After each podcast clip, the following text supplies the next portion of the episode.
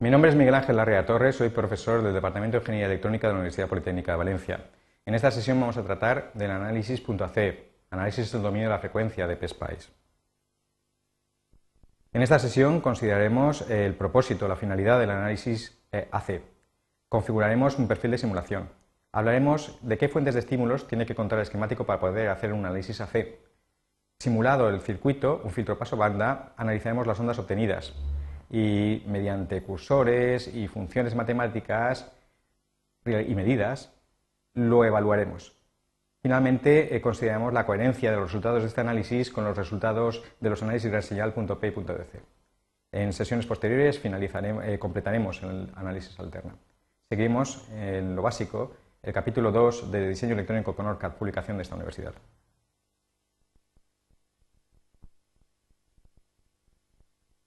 Bien, he aquí el circuito objeto de nuestro estudio. Este circuito que vemos aquí es un filtro activo paso banda. La frecuencia superior viene determinada por este condensador, la frecuencia inferior por este otro de aquí. Esto hará que el circuito se comporte como un filtro paso bajo y este otro como un filtro paso alto.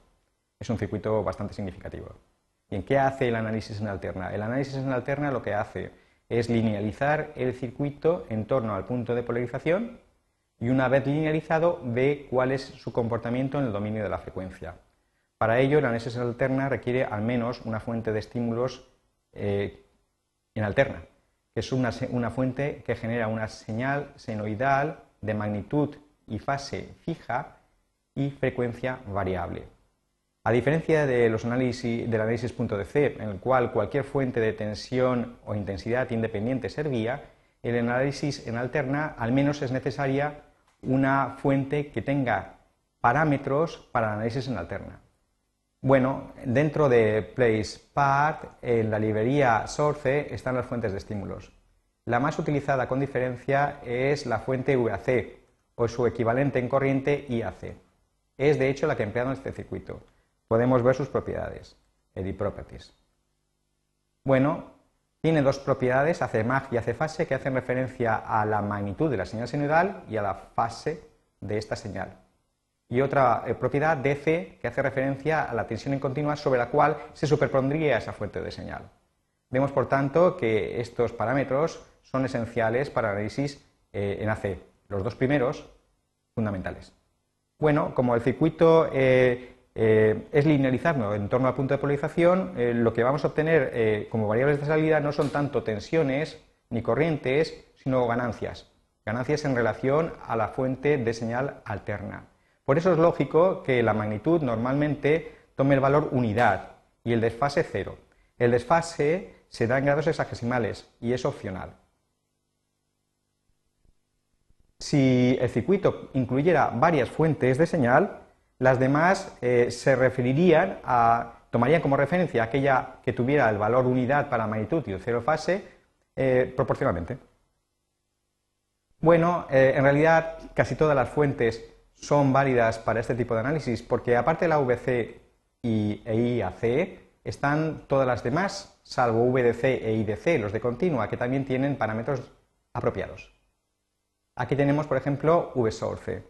Esta realmente es una fuente de señal pensada para un análisis transitorio genérico y también tiene las propiedades para el análisis AC. De hecho, vemos sus propiedades, que también están visibles y son editables directamente en el esquemático, como son DC, el valor en continua, y en este caso, en vez de dar AC mag, AC fase, hay un único parámetro, AC, donde daríamos el valor de la magnitud, 1 por ejemplo, un espacio en blanco, y opcionalmente la fase, por ejemplo, 90, perdón, 0 o 90 o la fase que fuera. Repito, eh, la fase sería opcional.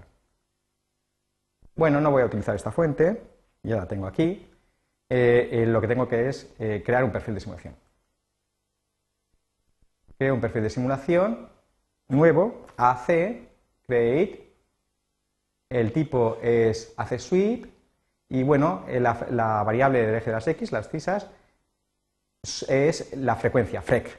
Este barrido se puede realizar en modo lineal o logarítmico. Normalmente se hace logarítmico para tener mayor resolución a frecuencias bajas y eh, para ver el comportamiento similar al del oído humano. Bueno, la frecuencia inicial no puede ser cero, 1 está bien, un mega puede ser la frecuencia final de nuestro barrido, esto depende naturalmente de la tecnología, un mega realmente es muy alto, ¿vale? Y aquí podríamos tener un barrido de carácter lineal o logarítmico y este podría ser por décadas o por octavas. La década, 10 veces la frecuencia, una octava, dos veces la frecuencia. Si tomo, por ejemplo, 20 puntos por década, como hay 6 décadas, por 20, 120 más la frecuencia inicial, 121 puntos. Y es perfectamente accesible porque el análisis es muy rápido. Bueno, ahora ya puedo lanzar la simulación. Tengo PSPICE AD aquí y puedo visualizar en esquemático resultados ya. De hecho, hemos dicho que el punto de polarización, por tanto la situación en continua, es visualizable, porque el punto P es necesario para análisis del punto C, está implícito. ¿Vale? También puedo ver mm, puntas de prueba. En PSPICE Markers, las puntas de prueba importantes para el AC están en Advanced. Por ejemplo, la magnitud de la tensión de decibelios, o bien PSPICE Markers Advanced, la fase de la tensión. Y ambas serían visibles en el entorno PSPICE AD. Bueno, como evidentemente no es lo mismo la magnitud de decibelios que la fase, y utilizando el mismo eje de las IES no se ve muy bien. Lo que puedo hacer es control X, quitarme esta traza y plot ADD y Xis, añadir aquí esta otra. Control V. Bueno, el eje que me importa de verdad es el de la, es el de la ganancia en decibelios, así que lo voy a poner activo. Bien, aquí tenemos el comportamiento de un filtro paso banda activo. La ganancia 20 decibelios efectivamente se corresponde con una ganancia lineal de 10, que es lo que habíamos calculado para el circuito. Bueno, eh, si vamos a trabajar, eh, lo primero que nos interesa es saber, eh, por ejemplo, el ancho de banda, y hemos dicho que la ganancia en decibelios está en torno a 20, pues la manera más cutre es utilizando cursores, yo le diría trace, AD trace, y aquí pondría, por ejemplo, el valor máximo de la ganancia en decibelios, y aquí nos molestan los alias, las potencias y las corrientes, cogería VOUT y a esto, todo esto le restaría los 3 decibelios de rigor para calcular la frecuencia inferior superior. Aquí las tenemos. Entonces ya habilitados los cursores, en plan cutre, bien con el ratón, bien con las flechitas, más exacto, podría calcular la frecuencia superior, 93,54 eh, kHz, también podría incluso ponerle una etiquetita con plot label marker, mark, ¿vale? Y incluso moviendo el cursor con el segundo ratón, shift y la flechita, colocar plot label mark. Bien, Afortunadamente es más fácil que todo eso. Eh, tenemos no solamente las funciones que hemos visto, Max es una de ellas, sino que también podemos hacer medidas.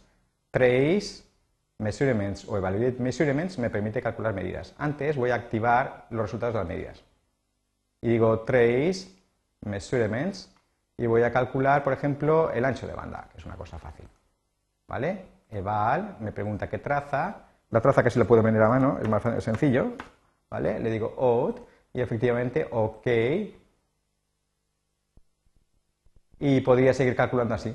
Por ejemplo, la frecuencia de corte eh, superior de paso alto, que será justamente la inferior, ¿vale? Voy a cogerla aquí, ¿vale? Eval, de nuevo sobre vout. OK. Y puedo también hacerlo desde aquí, trace evaluate measurement. Lo que pasa es que entonces tengo que saber cómo funcionan las measurements. Entonces eh, voy a coger la frecuencia de corte del paso bajo, que es esta.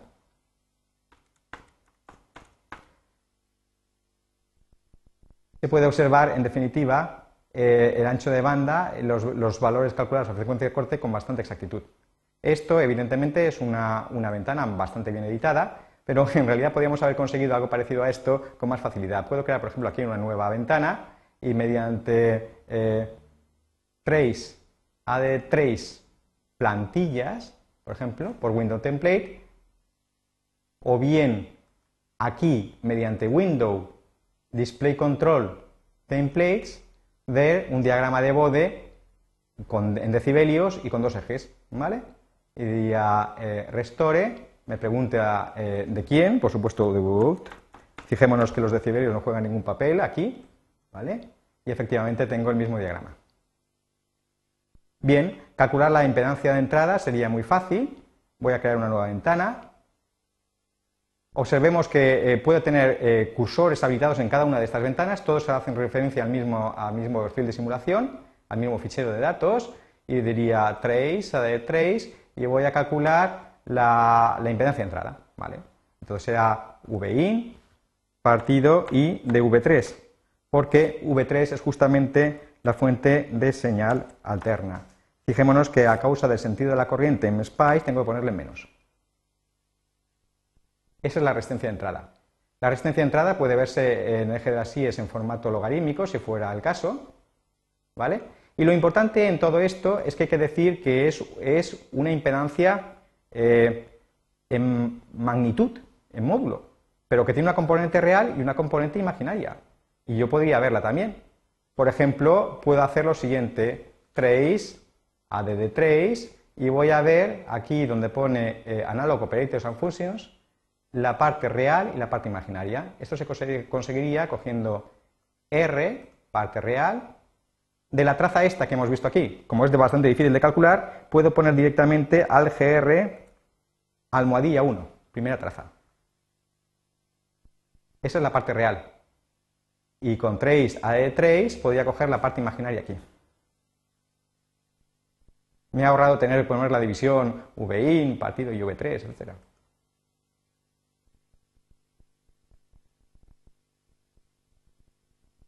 Claro, como resulta que el eje de las IES está en logarítmico, no puedo ver eh, la parte imaginaria.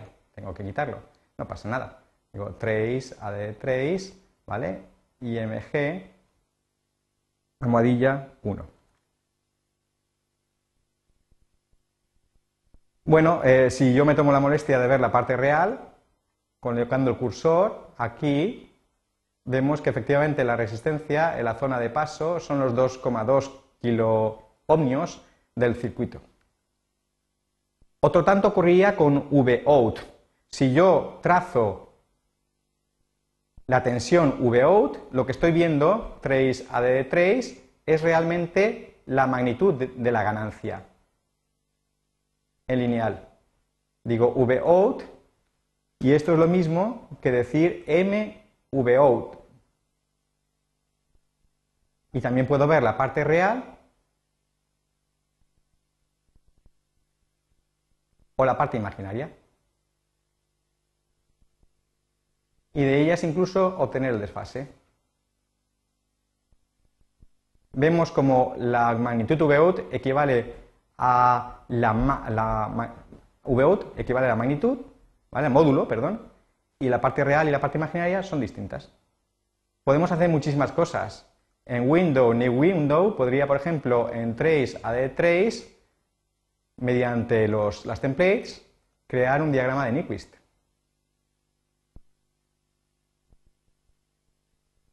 Claro, tengo que antes que darle un, argumento. El argumento es vout, por supuesto. Y tenemos la parte imaginaria en función de la parte real de la ganancia, con lo cual podría analizar eh, la estabilidad del circuito.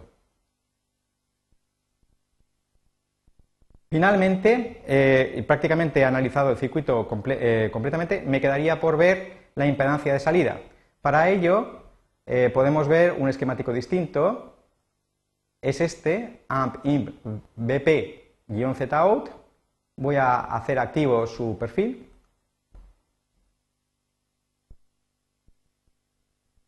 Y vamos a ver lo que tenemos aquí para calcular la impedancia de salida. En la impedancia de salida, como se ve, en el circuito lo que hemos hecho es añadir una fuente extra de tensión que no despolariza el circuito. El valor en continua que aquí hay es justamente el valor calculado en OUT para análisis eh, punto P del análisis punto C, menos 1,08 milivoltios. Y por supuesto, lo que he hecho es eliminar las fuentes independientes de señal. La fuente independiente de señal no es otra cosa que el parámetro hace mag, por eso aquí hay un cero. ¿vale?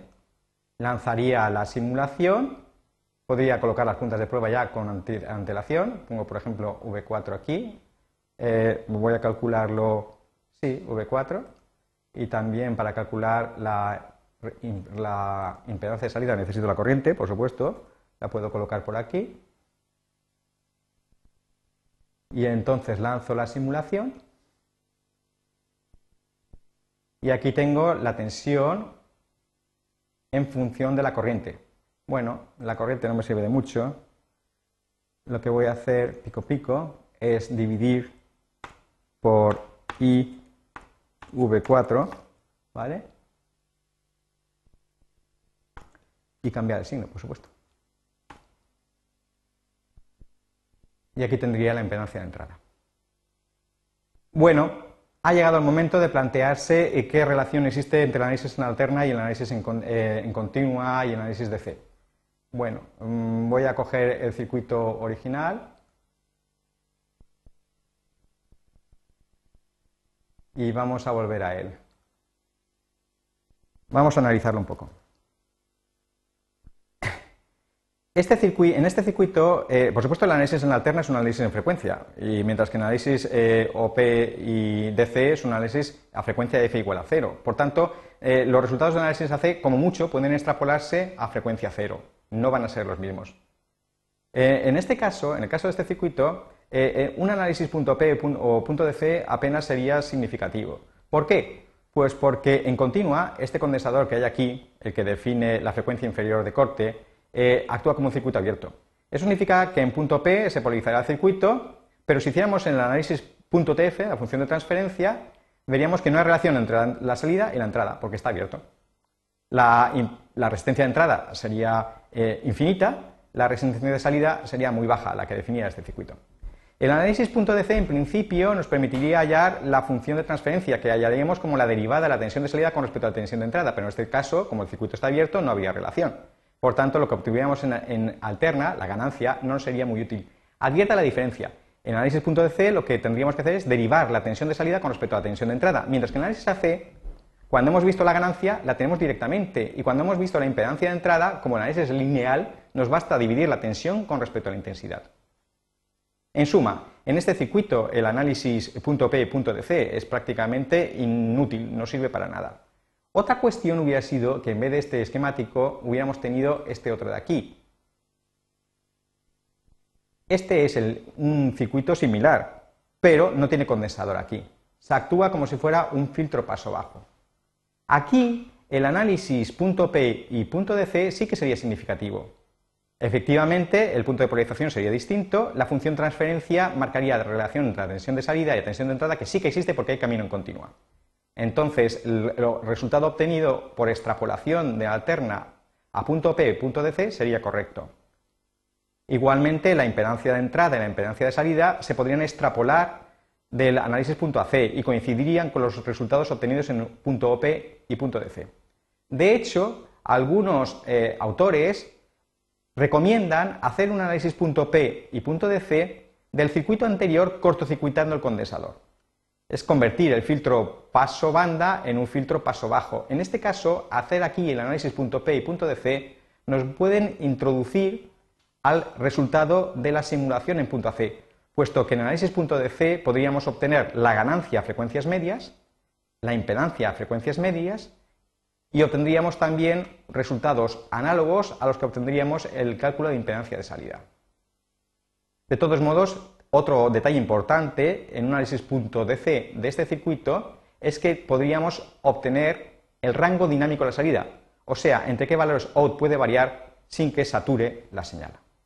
Y con esto hemos finalizado el análisis básico en alterna. Hemos calculado las figuras de mérito obtenidas de este circuito y hemos discutido su coherencia con los análisis gran señal ya tratados. Muchas gracias.